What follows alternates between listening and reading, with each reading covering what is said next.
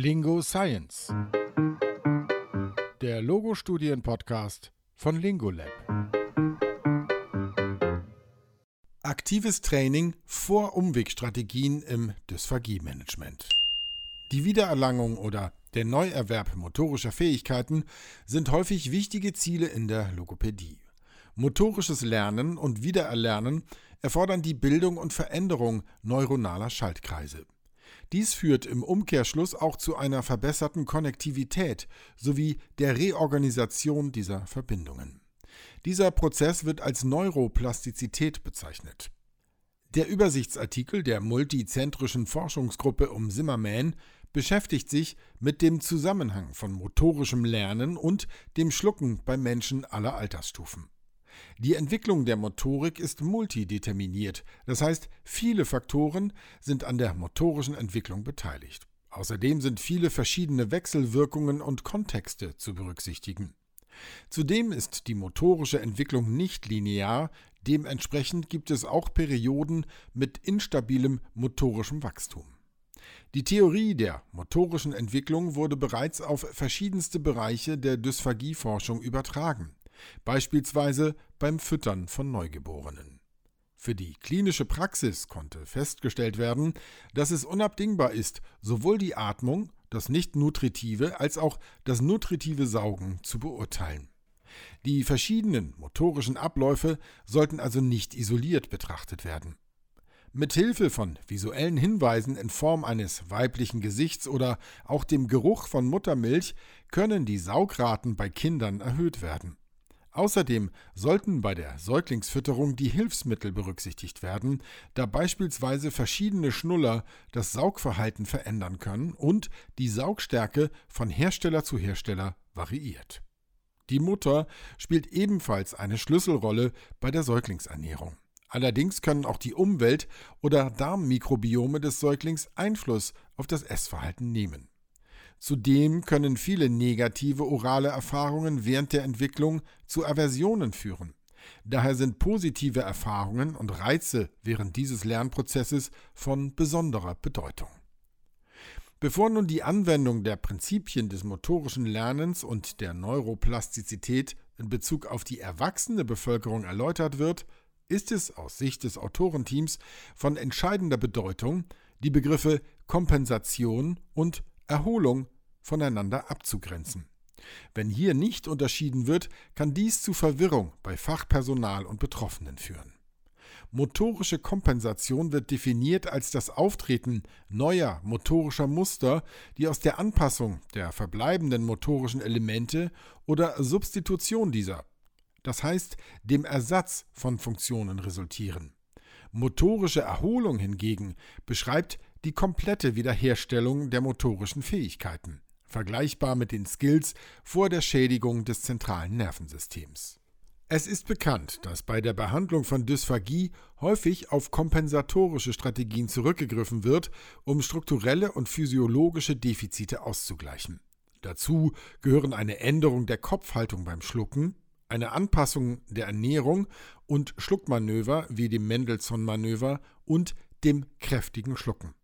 Die Auswirkungen dieser Strategien auf den Bolusfluss und die Sicherheit der Atemwege sind ausführlich dokumentiert. Es konnten neben beeindruckenden Effekten auf den Schluckvorgang jedoch auch nicht erwünschte physiologische Veränderungen aufgrund kompensatorischer Maßnahmen beobachtet werden. So kommt es beispielsweise zu einer Reduktion der Ruhespannung des oberen Ösophagussphinkters durch Drehung des Kopfes zur schwachen Seite oder einer verringerten Aktivierung des Schluckzentrums beim Chin-Tuck.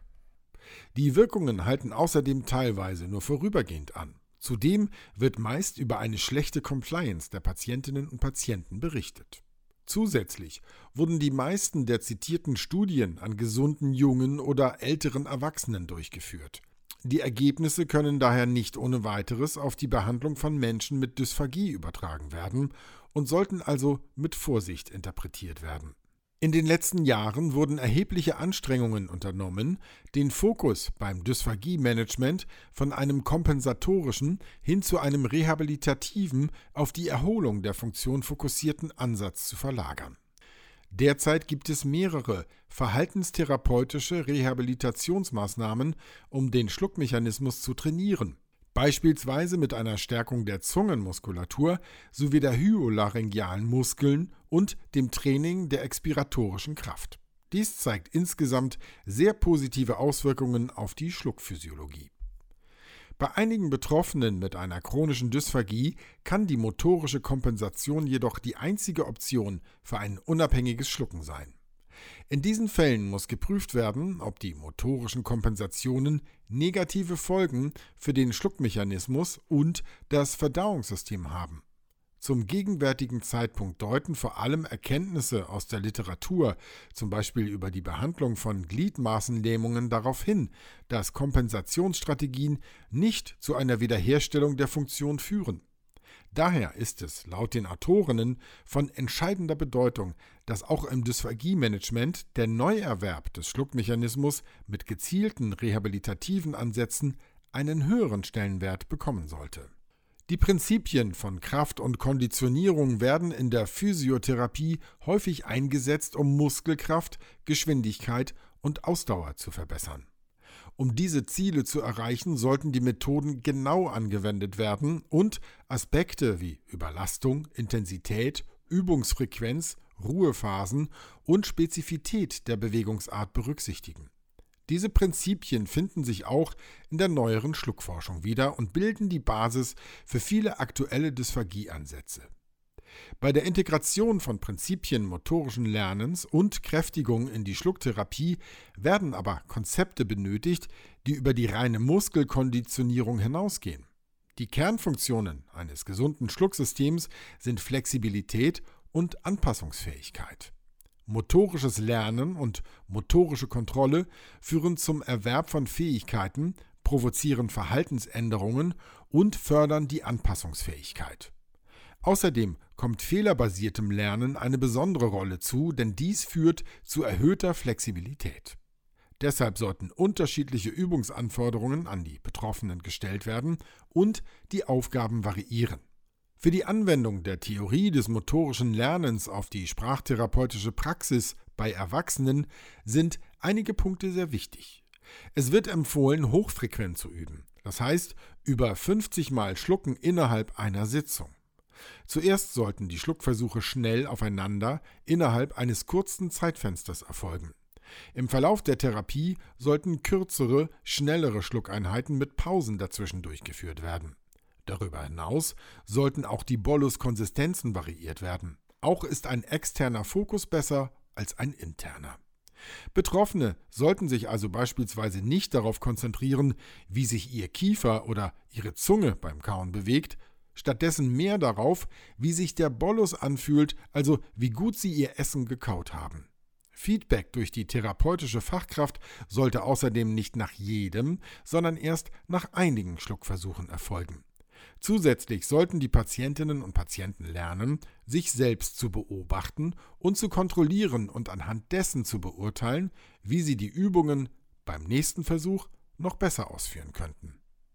Schlucken ist eine komplexe sensomotorische Funktion, die für das Überleben und Wohlbefinden über die gesamte Lebensspanne hinweg verantwortlich ist.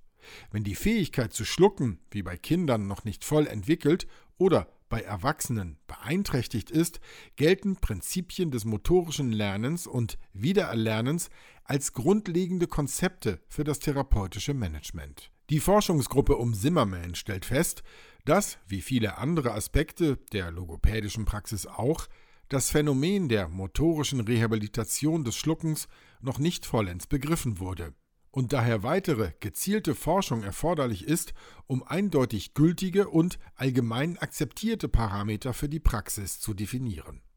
Nichtsdestotrotz betonen die Autorinnen, dass rehabilitative Ansätze den kompensatorischen Strategien grundsätzlich überlegen sind und daher von den Therapierenden für optimale Ergebnisse bevorzugt angeboten werden sollten auf den Punkt gebracht von Alicia Kluth, Studierende der Ludwig-Maximilians-Universität in München.